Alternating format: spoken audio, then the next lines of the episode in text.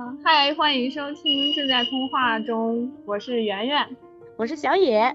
嗯，今天这期节目呢是我们的新策划应届生情绪树洞的第二期节目。然后我第一期节目的时候说，我预感第二期节目会在第一次面试结束的时候来跟小野复盘一下。嗯，然后我昨天的时候刚好。面了一场，就感觉不是很典型的面试，但是也有挺多想法想跟小野交流一下的。那接下来就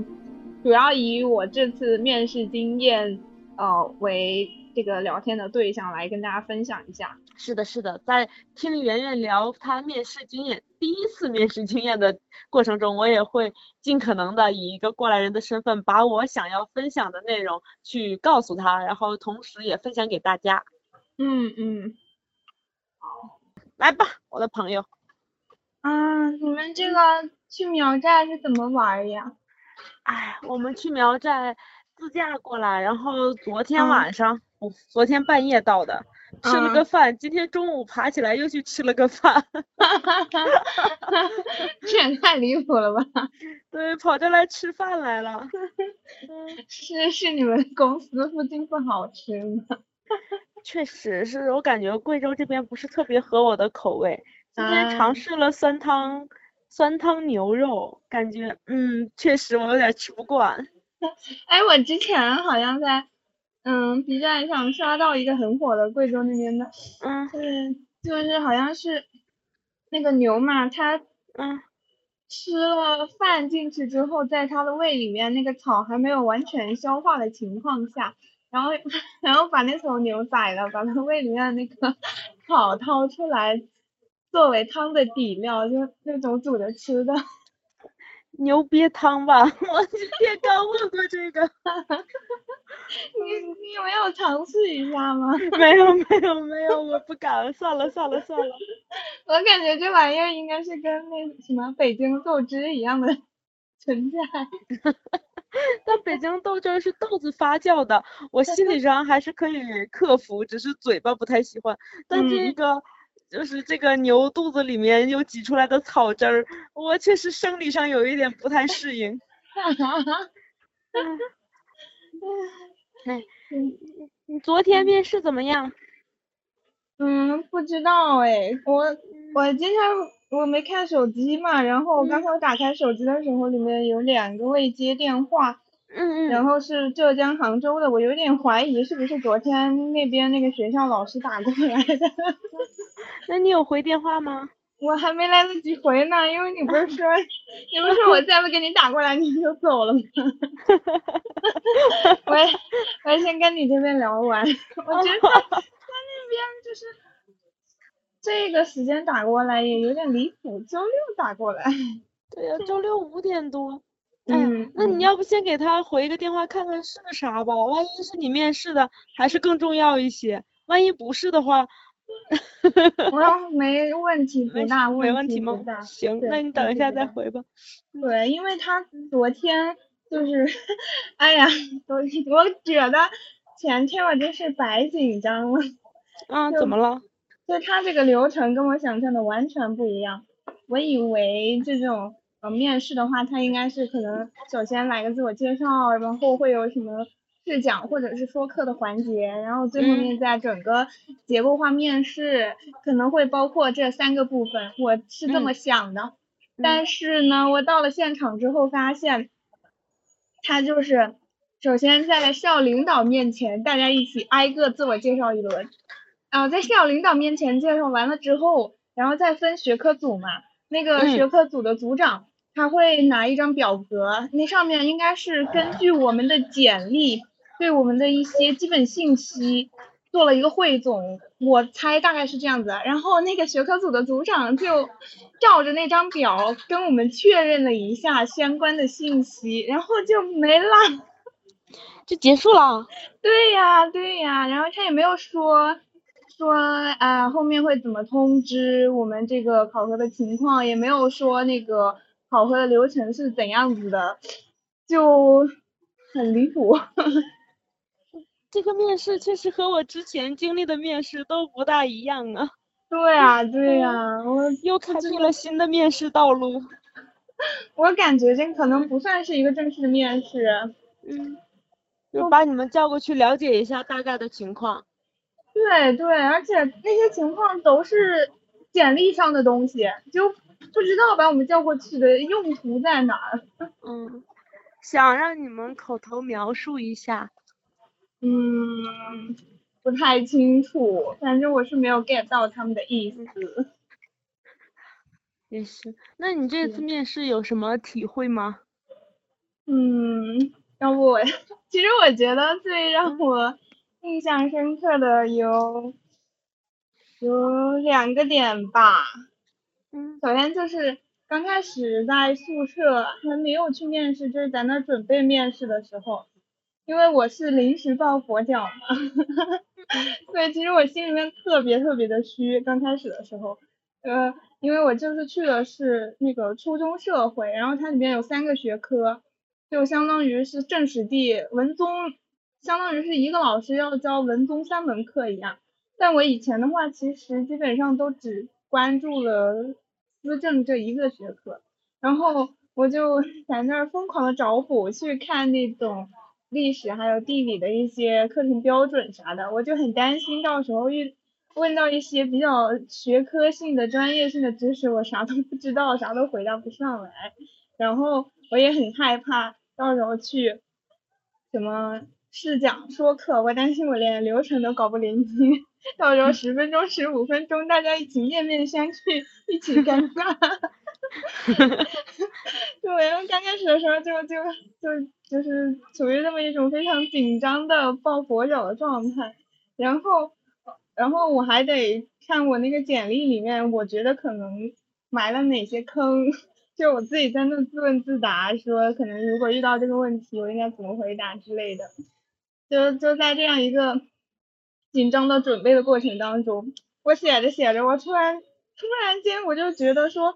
我是不是对自己要求太严苛了？我老是觉得自己这儿也不行，那也不行，但是我我感觉就是我自己在。呃，给自己设问，然后写下一些回答的时候，我看到我的想法变成文字，我又觉得，嗯，你还是挺了不起的。对对，就是看到那些文字性的东西，我又觉得我自己还行。我我我当时又又开始劝自己，我说，哎，你都读了这么多年书，写了这么多东西，为什么为什么老是这么的不自信呢？要自信起来呀！然后人家人家初中老师又不要求你。是一个知识非常渊博的人，你只要展现出自己跟这个岗位相匹配的一些能力就行了。然后当时就是这样子，呃，自我安慰一下，就是心理建设的差不多的时候，就开始说要换衣服，要准备去面试了嘛。然后在换衣服的这个过程当中，我特别想跟你分享一下我穿的是一件什么样的衣服。你说说。就是。其其实我刚开始的时候，把我自己所有的衣服都试了一遍，因为我觉得去呃面试老师嘛，就是你这个衣，你穿什么东西就很重要，你这仪态也很重要。然后我把我所有衣服，我觉得可能相对正式一点的一些衬衫什么都试一遍之后，我发现，就要么是娃娃领，要么就是那种很奶乎乎的什么杏色，就一点气势都没有，感觉自己。你穿上那些衣服就是个妥妥的学生，就一点都没有那种好像要去工作要去呃为人师表的那种感觉。然后我室友他就借了一件不规则的黑衬衫给我，当我换上那件黑衬衫那一瞬间，当时当然后我室友他们就说啊这件衣服贼适合你穿这件衣服你去面试，你就是什么全场。最最最权威的老师巴拉巴拉之类的，然后就这样子说嘛。当时我我发出一句感叹啊，原来老师是这样子的，就是就那件那件不规则黑衬衫，它的那个领口是那种大方领，就会把我的脖子全部露出来。那在我脖子全部露出来的情况下，我就必须挺直腰杆，就必须抬头挺胸，不然我的那个脖子它就是。就是向前倾的嘛，那那样子的话，那个仪态就很难看。然后我我一抬头挺胸吧，我就觉得我自己雄赳赳强啊。对 对，然后然后那件衬衫它是那种嗯，它的袖子应该算是那种灯笼袖吧，就比较的宽大，但是它也不会显得特别壮，但是它那个比较宽大的那种袖子吧，就显得我整个上半身就是比较的呃，一方面是比较的规整，然后呢，就就很有气势的那种感觉，感觉我走路都带风。就是 当时我脑子里面想到那个词儿叫什么？什么双开门冰箱就没有没有那么夸张，但是但是也显得我的肩是那种呃比比较宽的，就是那种给我一种比较坚定、比较严厉的那种感觉。然后然后那件衬衫它的衣服前面是有两条长的，就从上到下有两条那种比较宽的荷叶边，就你走的时候它就。一抖一抖，扑闪扑闪的，我感觉我走一走起来，我就觉得我像一只花蝴蝶，天然起舞那种感觉。就我我换上那些衣服之后，然后然后就是呃全全部都换好了之后，我就就就出门嘛，去去那个面面试的那个学校。本来我是想打车去的，但是。我我一走走起来，然后我再低头看，因为那件那件衬衫它本来是黑色嘛，但是它上面会有一些呃小爱心作为那种点缀，然后那个爱心呢，它是有点拉长的感觉，就好像那个爱心它在飘，它在飞舞的那种感觉。当时我就觉得打什么车呀，我就应该踩个单车，就是那种迎着风的那种感觉。然后就觉就觉得当刚当时出门的时候，就整个人。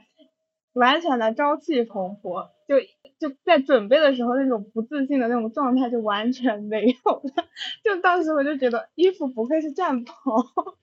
一件衣服的魔力。对对对，就是就就就是那那那那一个过程，我就觉得，哎，不知道为什么特别特别的感觉自己特别特别有生机，感觉自己会有那种战无不胜的那种 气势感。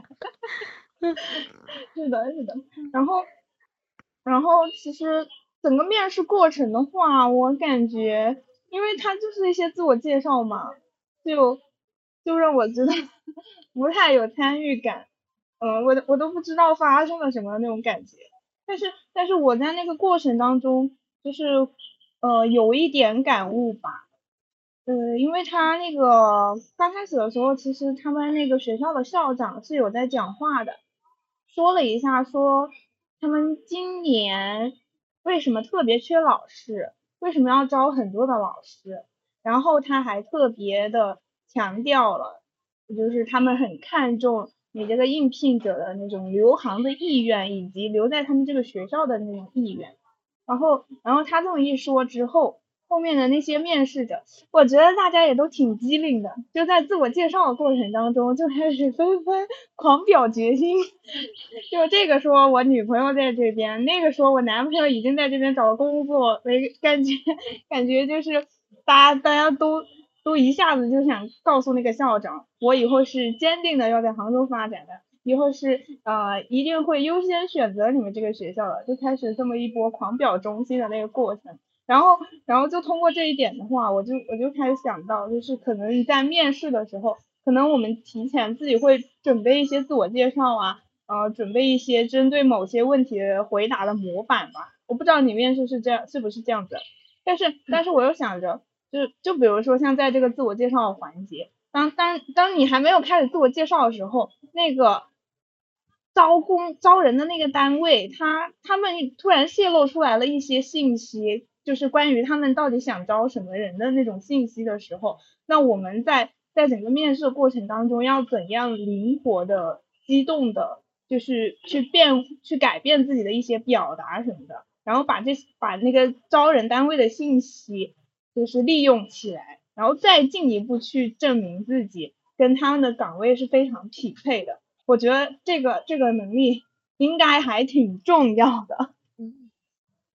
是的，是的，你这个真的第一次面试收获成长非常非常非常的大啊？是吗？是吗？嗯，我感觉你在这一次面试中，就是对整个面试的这个需求啊，以及你怎么去应对它，都有比较全面，而且比较有针对性，比较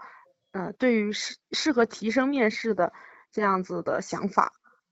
嗯，但是就是，但是他说出那些信息之后，我感觉我还是不知道该怎么去应对，也不知道该怎么去，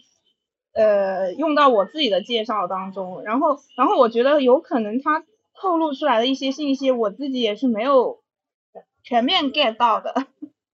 这个时候你就可以去像小红书啊、知乎啊去查相关的关键词，然后看看其他人是怎么说的。因为毕竟现在我们一直都在学校里面，对这种事情了解的本来就少。然后有的时候你的一些信息、你的一些想法，你有这个东西在，但是你不会去把它表达出来，你也不知道该怎么更合适、更恰当的表达给面试官。这个时候就要去。替代学习，看看别人是怎么做的，或者是看看别人踩了哪些坑，我们避开这些问题，从而去让面试官看到他真正想要的人是不是跟我们所展现出来的形象所匹配。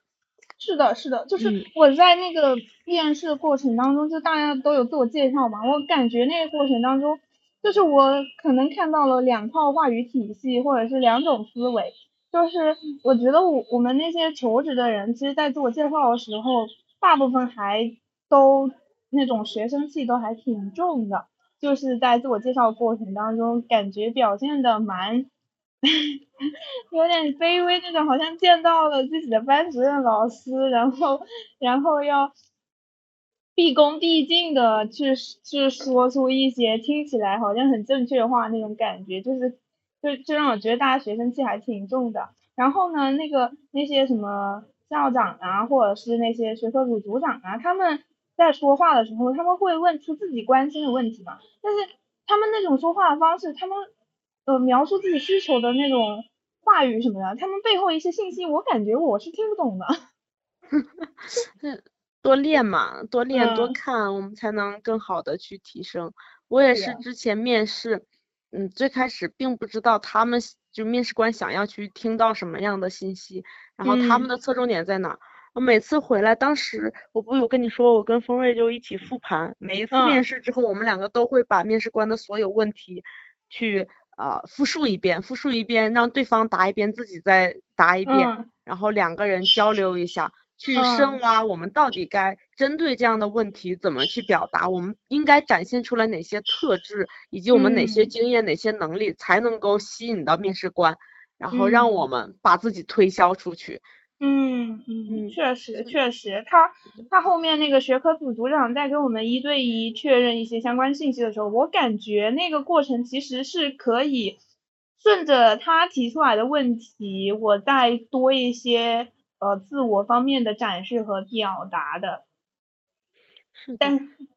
但是可能因为是第一次嘛，我就 我就一直在好奇他为什么会是这样子安排的，他这样子确认的目的是什么呢？我就一直在揣测这些问题，然后然后人家可能呃确认我某一个信息的时候，我就嗯嗯是的是的，嗯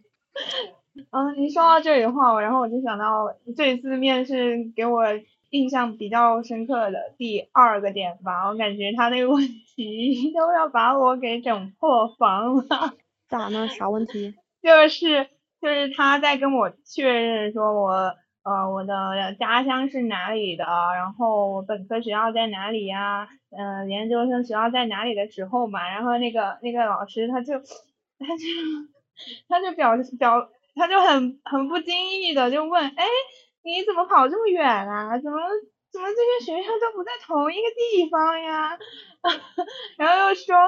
那你以后是要留在杭州了吗？巴拉巴拉，我当时就是就是应和他说，嗯，我是要留在杭州的。然后他又他又接接着说，那那你的一些什么亲戚朋友是不是都不在这边呀？那你你跟你死家家的是不是很辛苦呀？看你的稳定性，感觉你不太稳定啊。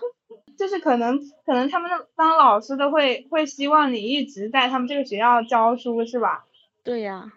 啊啊！我当时当时我不知道他问这个问题的意图是什么，但是他这么问完之后，我当时真的有一瞬间是破防的，我不知道该怎么回答。我当时满脑子想的就是，如果我生来也是浙江人的话，那我肯定也不会到处跑呀。然后我当时就很勉强的回了一句啊，新时代独立女性。就就当时他这么一问之后，我后面后面回回就是回学校的路上，我都觉得，嗯，就是看着那种人来人往嘛，然后大家可能都下班了，嗯，回家，然后在在地铁上就看到很多呃下班的那种上班族什么的，我当时真的觉得很凄凉，我当时我真的有很认真的在问问我自己，一个女孩子家家是不是很辛苦？对，我当时真的在在跟自己说，我辛苦吗？我还能受得了吗？但我感觉你从湖南到广州又去到浙江，主要就是为了在自己能力范围内够到最好的那个平台，然后去变成一步一步走向更好的自己。这种东西并不代表你以后工作就不稳定了呀。如果你真的是想留在浙江那个城市的话，你就可以呃现在去思考一些你留在这个城市的理由，比如说你喜欢这个城市的人文、城市的民风民俗，然后喜欢这个地区的饮食啊，或者是说你有一些呃朋友啊、家人呐，就是是在这所城市发展的，就你要。其实我觉得主观这个因素是重要的，你要去表达，但是很多客观因素你也要展现出来，因为毕竟我们很多主观要做的决定都是被这些客观因素所左右的。啊，然后你，嗯，你如果面试这种，对里面是这种事业编。它其实对稳定性的要求很大很大，特别是如果一个好老师是哪个学校都不想放手的，都是希望你能一直在这干干到退休，甚至退休还要给你返聘回来。所以我的理解是，你一定要把你想要留在这座城市的渴望以及决心去展现出来。你从事这个行业以及对这所学校对这个学科的热爱。你也要去适当的表达出来，让这个用人单位了解到你的这种想法和你未来的行动，让他们能够和你匹配得上，这样子才能让他们对你有更多的倾向。我目前是这么理解的。嗯嗯哦，可能可能这些问题我自己都还没有想清楚吧。就是你刚才说到了说，呃，从。从湖南到广州又到杭州，说是什么为了寻找 更好的自己？我觉得可能倒也没有这个想法，就是就觉得自己呃从这里到那里都是都是莫名其妙的就到了这些地方。之前也有也有很多人问过我说，呃你呃你高考的时候就是。可能在填志愿的时候，除了中山大学，还有哪些选择？然后又到了研究生的时候，可能会有有些人又会问我说，你为什么会选择来浙大？我觉得我都说不上一个很明确的理由。然后，然后现在，呃，又到了这个找工作的时候，你说你以后要留在哪个城市？你对哪个地方有归属感？我觉得这个问题我还真的回答不上来。我觉得自己就是 一种流浪地球的命。我说不上对哪个地方有归属感，说不上哪个地方哪个地方会呃让我特别的想留下来。其实我和你是一个状态，我就到了现在都是我并不知道我最后想去哪座城市扎根，想去哪座城市啊买一个我自己的小房子，在那里一直长期稳定的生活。但是这个东西你。没有明确的目标，并不代表你一定要非常诚实、非常呃一言一语的全都表达给你的面试官去听，因为毕竟现在我们要找的这份工作，很可能是要伴随你后续的十年的生活、五年的生活，甚至是二十年、三十年这后半生的生活。如果你进了个。事业编老师这样子的岗位，对我们咱们两个其实还是有一点不一样的，毕竟我进到这种私企。是跳槽的可能性，离职的可能性比你要高很多。你这不叫私企，这叫民族之光。嗯，可能可能刚才我这么一说，就是也已经已经走出了那个面试复盘的语境，就是可能想跟你比较走心的聊一聊，自己以后到底想去哪个地方，到底就是可能以后自己想要的生活是怎样的。我觉得可以想想，现在求职这个阶段该去想了，不然的话，你工作和生活真的没有办法完全割裂开。对呀，对呀，嗯，感觉感觉之前可能选大学什么的都是觉得，嗯，分数够啊，那就去啊，然后嗯，专业对得上啊，应该能考得上啊，那就去啊。那现在，对，那现在找工作呢？难道又是，嗯，人家要我呀，那就去呀。好像不应该是这样子的。对呀。对。好像不应该是这样子的，但其实你可能最后就很大的这种 方向就是这样子了。嗯，也是也是。如果你现在没有特别明确说我想要什么，那你就找到那些你明确不想要的，比如说我就不想回内蒙。因为我觉得内蒙没有什么发展，而且我对除了我家以外的其他的省内的地区没有任何的归属感和亲情和感情在，所以这我就会把整个内蒙古的工作都 pass 掉。嗯，然后你就可以像我这样，先找到一些我明确我不要的东西，然后这样子你找到的第一份工作至少不会有一些很致命的点，就自己让自己很难以接受的点。我可能。包容度会比较 高一点，就是就是我觉得就就比如说你说回内蒙，那假如放在我身上是回湖南嘛，我觉得 回去也行，不回去也行，就是就是回去的话会让我觉得就离家人近一点，然后长沙这座城市的话也还行，到时候什么买房压力也不会那么大，嗯。呃，在长沙的话，你假如是一个老师的话，然后你的什么社会地位，或者你的收入水平，呃，还是 OK 的。从这些比较比较客观的维度来评价的话，就是觉得长沙确实还是一个嗯还可以的城市。但是呢，但是我主观上可能又会有一些情感因素，我又会觉得我不太想回家，就觉得离家太近了，可能呃爸爸妈妈、爷爷奶奶之类的。可能一到放假了又来找你，到时候你可能不太有自己的时间，或者说是你会有一些，呃，就是你从出生就就没有办法割裂的一些人际关系在那边摆着，但是你自己可能又不想不想被那份人际关系给束缚住，就就可能不想回去的原因是这些主观上的，但是但是你说。你说哪一个是有绝对的雷区吗？又又没有。确实，那 你这其实就可以先考虑一个离家不是那么近的城市，但是又不是特别远的，就比如说你现在在在浙江，我觉得就挺好的。然后，嗯，基于你这个考量，根据我个人的经验来说，就多面试。你面试的多了，你就可以。就是面试官在筛选你，其实你也在筛选，根据那个面试官筛选那个公司。像我当时去面某国企，呃，怎么怎么描述呢？面一个地产的数据岗的时候，嗯，那个公司给我的感觉真的就特别特别差，又不尊重人，又不守时，做事又稀里糊涂的。嗯，所以，嗯，其实你在这样子双向选择的一个过程中，就可以发现一些。雷点，但是你要面试的足够多，因为林子大了，你才能看见各式各样的鸟。嗯，也是哦，也是哦，可能还是因为我只是第一次面试，就就突然进入到面试这个情境，遇到问题会很多，但是又没有什么参照物，就会显得自己的那个标准好像没有太建立起来。对，然后嗯，话题回到你的面试，根据你。对于第一点描述的那些东西，我有 三个点想回应你。好呀。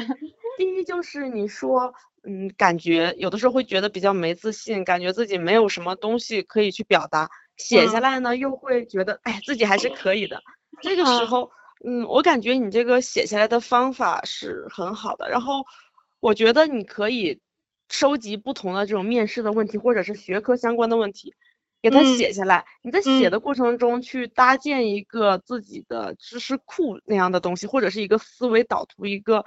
呃整体的库，把你所有的这些内容灌进去，然后到时候你再想要去啊直接于口头表达呀，或者是需要一些素材的时候，你的脑子里就会有比较清晰的脉络，你大概要说什么，你这一个题记下面有哪些内容。就会让你的表达更加的清晰，更加的全面，而且有逻辑、有条理，不会东一句西一句，然后翻来覆去的改。嗯，我觉得这一点在口头表达上尤为重要，因为你写字还是可以去修改、去调整，但是你口头表达就一个唾沫一个钉，你说出去的话覆水难收。是的，是的，对这是第一点。然后第二点就是，哎，嗯，我想一想，第二点是什么？哦，第二点就是你说感觉大家都是，呃，很还比较稚嫩的学生气，然后嗯啊、没有那种老师的感觉。这个嗯我觉得很正常，因为毕竟咱们二十多年都是在做学生这个角色，然嗯后老师这个东西，一份工作的经验，你又很，就是他又很要求你的社会经历，人在不经嗯历社会上很多事情，自己不切身体会的时候，你是永远没有办法真正做到相应的转变的。所以嗯对于你这种呃职业面貌，或者是你的精神状态、你的谈吐举止，或者是表现出来的性格特质，你想要这个改变，你就只能在实际的工作中去提升，你不断的去学习你所向往的老师，你所欣赏的老师他的样子，然后嗯。去呃修改调整你的言行举止，然后嗯。去表呃表达你内心的这种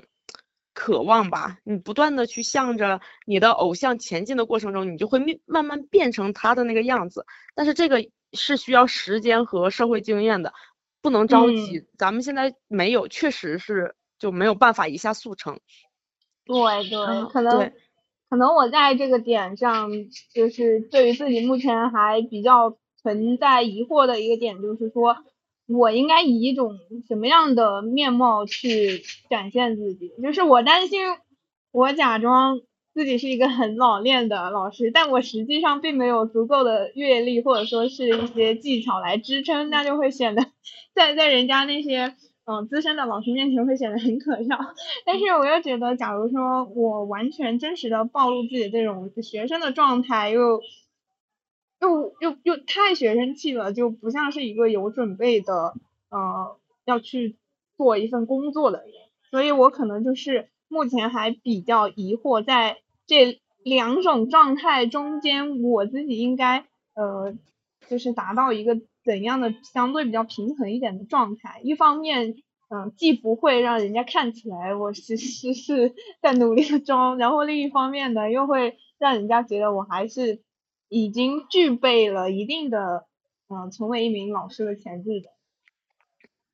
我觉得对于你说的这个问题，嗯，还是先去第一嗯步模仿为主。比如嗯说，呃，我比较喜欢的一个老师是复旦大学那个熊浩教授，我觉得嗯他的谈吐啊是非常的有内涵，又有条理，又很清晰。所以，嗯呃，我也看了一些他的综艺啊，一些真人秀，包括一些演讲。那么嗯我就可以去在看这些节目的时候分析他对于他接收到的不同问题是以什么样的方式去回答，他会从哪些角度、从哪些面儿嗯去嗯回应这个问题。嗯，那么你再去面临相应的问题的时候，你就会在想，如果是我，我会怎么去回应？然后面对新的问题的时候，你如果不知道该怎么答，你就可以想，如果是他面对这个问题，他会怎么回应？通过这样子嗯的一些呃关联点和一些关联的事项，把你逐渐带入到他的那个就是方向去。可能你因为我们的社会经验、知识储备和学术方向是不同的，没有办法嗯就是把自己复刻成他。但是这也嗯正好是你打出差异化、做出自己的个人画像的一个很好的切入点。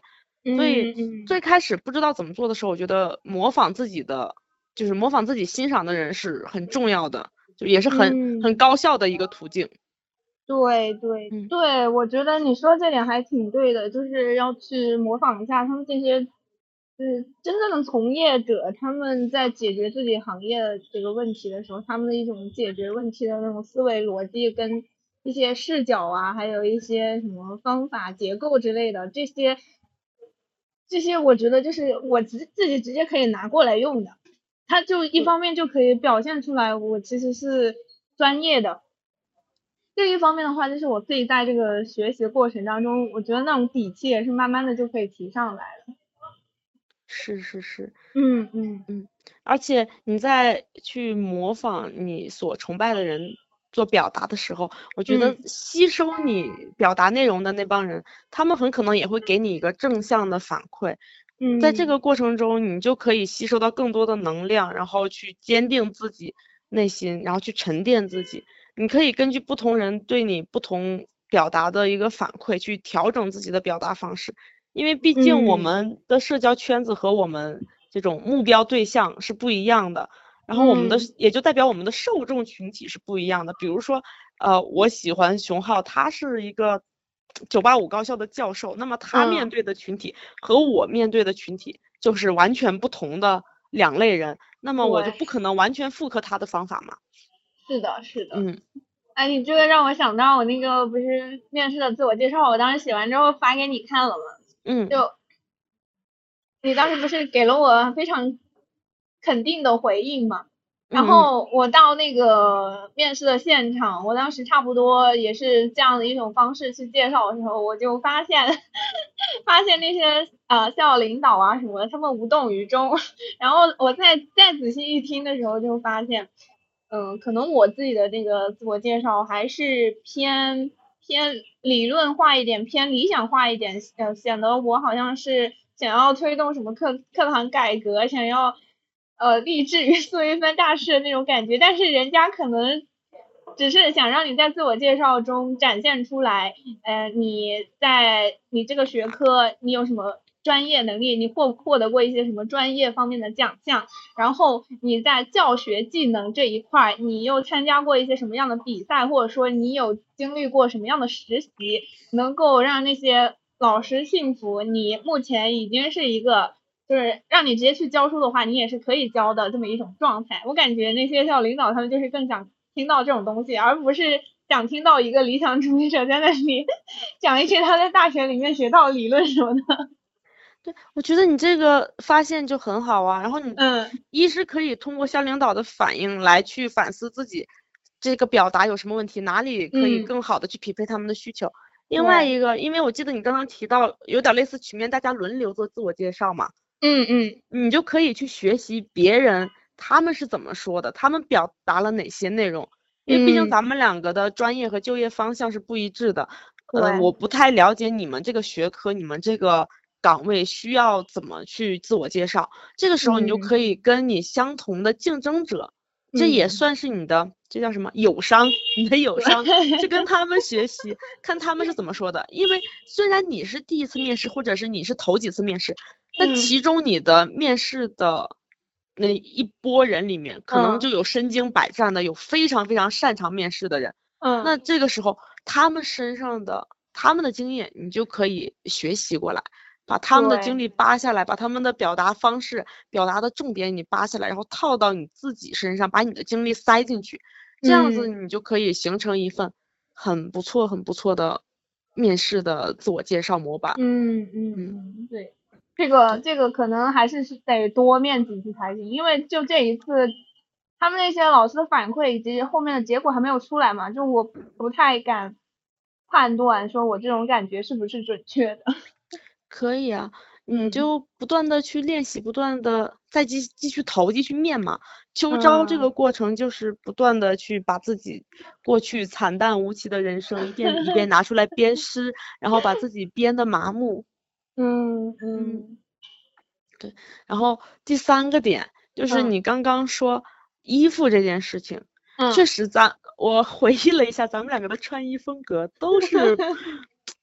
太过于学生化了。那这个时候，既然你觉得啊衣服可以给你这种情情绪上的转变，给你精神面貌上这么大的提升和帮助，那你就抽个时间，比如说你明天放假。去商场逛一圈，买一些你自己觉得让自己很像老师的衣服，或者是让自己很意气风发的那种衣服，也不用多买，买个一两套，未来你面试就可以换着去穿它们。这样子从衣着上，它既可以就是帮你提高自信，就是让你感觉精神状态很好，又可以分散你。那种焦灼和压力的情绪，对，感觉这是非常低成本高效益的 事情。哪怕你买一两件比较贵的衣服，就买个好几百块钱的，或者是更贵上千的，只要它能够带给你这些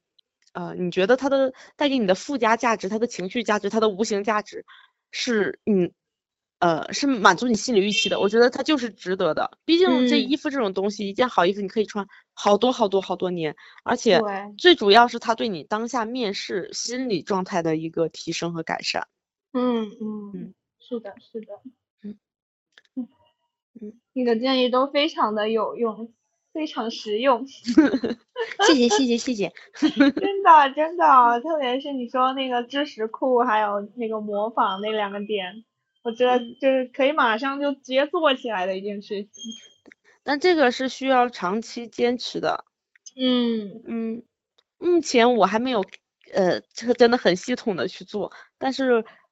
嗯，我就 判断，据我个人经验判断，这两个是很有用的。我没有系统的去做，但是我也有在不断的潜移默化的去，嗯，叫什么，一点一点的朝着我说的这个方向去迈进。好呀，好呀。嗯嗯，然后，哎，我听了你的面试故事，我也跟你分享一下我这一个月。学习的一个心路历程吧，我感觉好呀，我一直都不敢问呢，因为你既然说有保密协议，我也只能强行压抑我的好奇心。我也只能说一说我自己的学习经验和体会吧。就我们现在每周都有考试嘛，然后学的东西又是我不擅长的内容，我们是有实操有理论的。我会发现，嗯，这几次考试我的理论都会比较好，我可以答得很快，然后。分数又不低，又是属于呃较高的一个分数，可能不是第一第二，但也绝对是前几的那样子。然后。但是理那个实操呢，我就会啊有一点差，因为我脑子确实转不太过来，时间就不太够用。我就对比一下我上周的考试和这周考试的一个啊不近三次吧是这种考试的一个经验。第一周呢，我是呃在考试前一天晚上去熬了个大夜，把我学的内容，把我要考的内容。去啃，相当于啃了一遍，自己把它去搞通了。所以第二天的时候考试，我就同样跟我前一天的方法一样，去手写那个代码，写完之后敲进去，确实很有效。我那次考试也是，呃，考了第二，就，我就想着第二次，嗯，考试也可以继续用这个方法，对对对，再复刻一下。但是第二次考试的时候，代码就会比较多，而且，呃，那一次考试是。我自己没有搞明白，是另一个同学给我们讲的。我当时跟着他记了他的代码，然后回去，嗯，复刻了一遍，成功了。嗯。但是我就偷懒，没有自己说再从头去摸索一遍。然后第二天考试的时候呢，因为代码比较多，我就没有完全手写下来，再敲进去。然后，然后整个考的就很糟，也没有实现我的目标，也没有实现我的需那个考试的需求。嗯。我也不知道最后考了第几，反正嗯没有在前前三名，我当时很很难受，很很抑郁。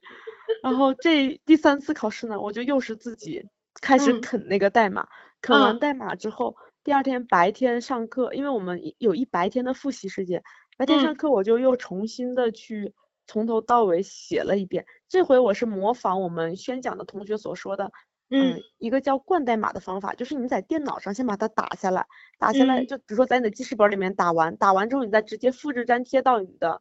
呃考试的页面里面去。嗯，我就模仿了这个方法。嗯，然后我会发现，嗯，模仿这个方法是好的，但我可能敲的是比较慢啊，还是嗯我对那个题目理解不够深刻不到位啊，我也不太清楚，反正。到了某一步，我一开始觉得挺简单的，但是考试的时候我就卡住了，卡住了之后我就有一点麻了，嗯，又重重新开了一遍那个考卷，因为我们只要你重开，它就所有配置全部清零，清零了之后我重开，重开我就打了，先去实现另一个需求，然后实现的时候我就发现时间其实是不太够了的，我们考试是限时的嘛。嗯，我就很慌，整个人慌的不行，我疯狂的往里面敲代码，呃，也也不用那个灌代码的方法，因为实在来不及了，就直接往里面一顿敲一顿敲。嗯，敲完之后我就会发现，嗯，我如果想去 debug，就是去改那个代码里的错误，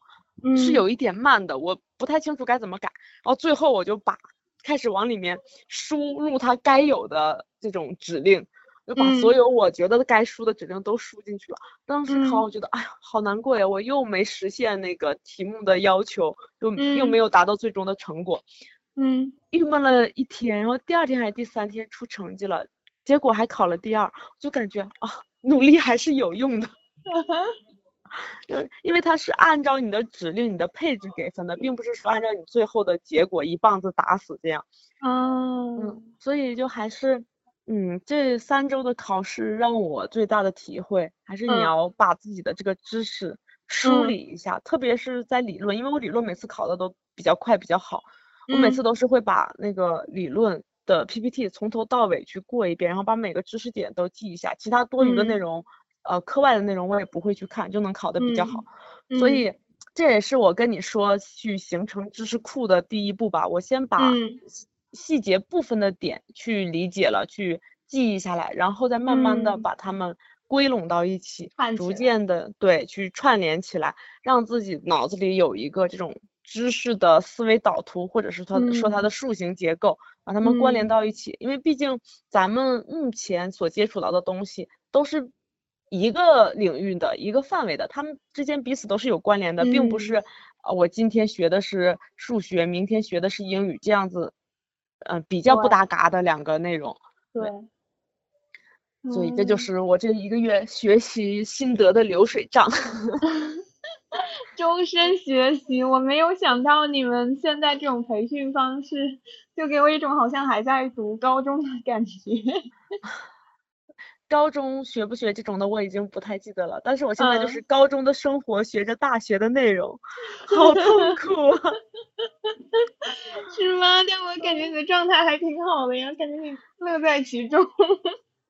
确实，我，嗯，哎呀，我就是一个比较随遇而安的人，然后适应能力又比较强，所以在什么样的环境下，只要我不是特别反感，我就可以很欣然的接受，并且。你给人一种乐在其中的感觉。哎呀，我超羡慕你这种状态，因为，那可能，我现在觉得文科生这个身份还是会有点痛苦的。就是你文科生的话，就意味着你从小到大学的那些东西都是一些文字类型的，然后很多逻辑推演相关的东西，很多人他对不同的概念有不同的理解，就是那种。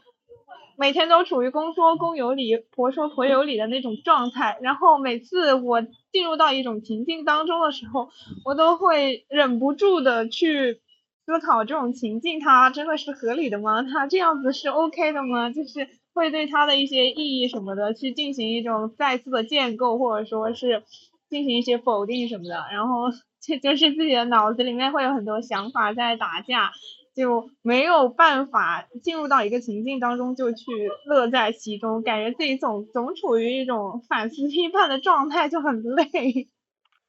就很难全身心的投入。我感觉你这个状态就是遇到什么都想去思考一下它的合理性啊，它的可行性这样子，其实是可以的一个不错的习惯，但是你不要纠结于其中。之前我也有遇到过这种情况，就是嗯嗯。我周围就高中的时候，我周围发生了一些，就是叫什么，不是很合常理，不是很合我们刻板对这个世界刻板印象的一些事情。然后我当时就会，嗯，跟我妈妈去说，我就问她，我说这个事情的存在，就它发生在我身边了，你怎么看？我妈妈就跟我说，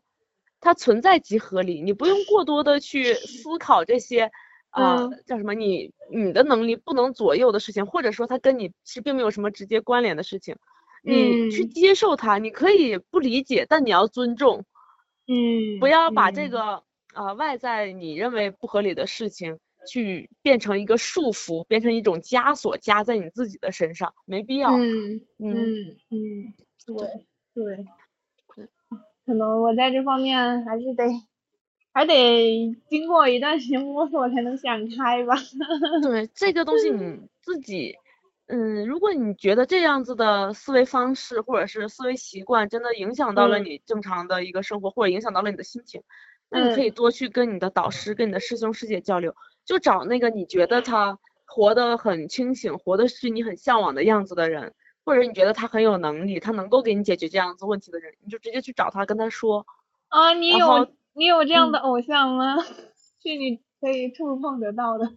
嗯嗯，怎么说呢？偶像倒是不至于，但是因为像读研之后会有，我觉得丰瑞他就是一个，呃，可以让我去吸取他经验这样子的一个人，可以让我去吸收他想法的人，所以有很多事情我就会跟他说。然后我们实验室还有呃一个博士师兄和一个博士后师姐，嗯，我们在一起吃饭的时候，如果有什么事情，我也会去分享一下。说一说我最近遇到的有哪些烦恼，或者是有哪些现象我嗯不太理解、不太喜欢，就像大家唠嗑讲八卦一样说出来，然后他们就会说他们的看法，就确实硕士和博士的思想层面是没有办法比的。确实确 实。然后嗯有一些事情我还会去跟我导师说，就不会太家长里短。像我之前，比如说我找。找工作，我纠结该去什么选项，纠结那些选项的时候，我就会问我导，我说老师，比如说我目前，嗯，又要去有国考，我上岸了，然后我又要去华为，我就很纠结这两个选项，嗯，那么你有什么建议吗？然后老师就会，啊，他会去反。